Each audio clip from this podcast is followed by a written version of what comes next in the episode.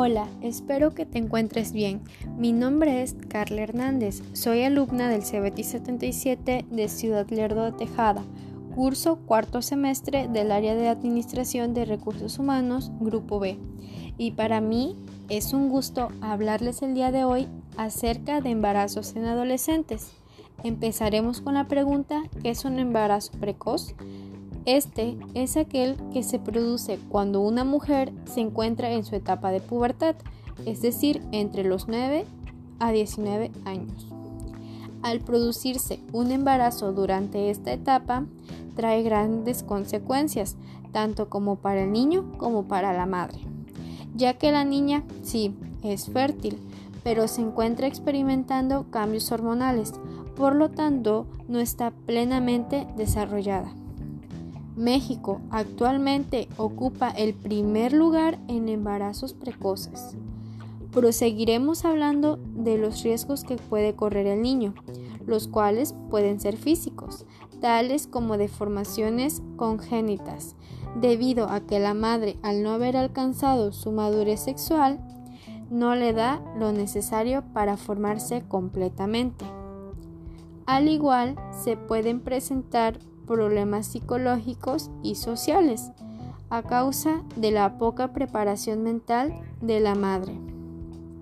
Porque la adolescencia en general suele ser una etapa inestable, donde lo hetero y volátil predomina más que lo estable y constante. El embarazo presenta una situación en la que influyen muchos elementos importantes. Estos son el estado físico, el mental y el social. En el lapso de la pubertad, ninguno de estos factores están desarrollados, sino que se encuentran en plena etapa de desarrollo. Por ello, predominan grandes consecuencias para la madre acarreando enfermedades como la anemia o desproporción cefalopélvica, ya que la pelvis de la joven es estrecha, lo cual presenta un gran riesgo a que la cabeza del bebé no pase durante el parto.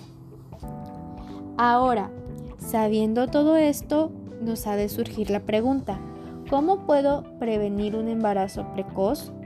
La mejor manera de prevenirlo reside en la educación que como padres de familia imparten a sus hijos, concientizando tanto como a mujeres, a hombres, de la importancia de alcanzar la madurez como personas, así como los riesgos y responsabilidades que conlleva un embarazo más que nada, hablarle de los diferentes métodos anticonceptivos, por ejemplo, el preservativo, que además de ser uno de los más efectivos, es el único que previene del contagio de enfermedades de transmisión sexual.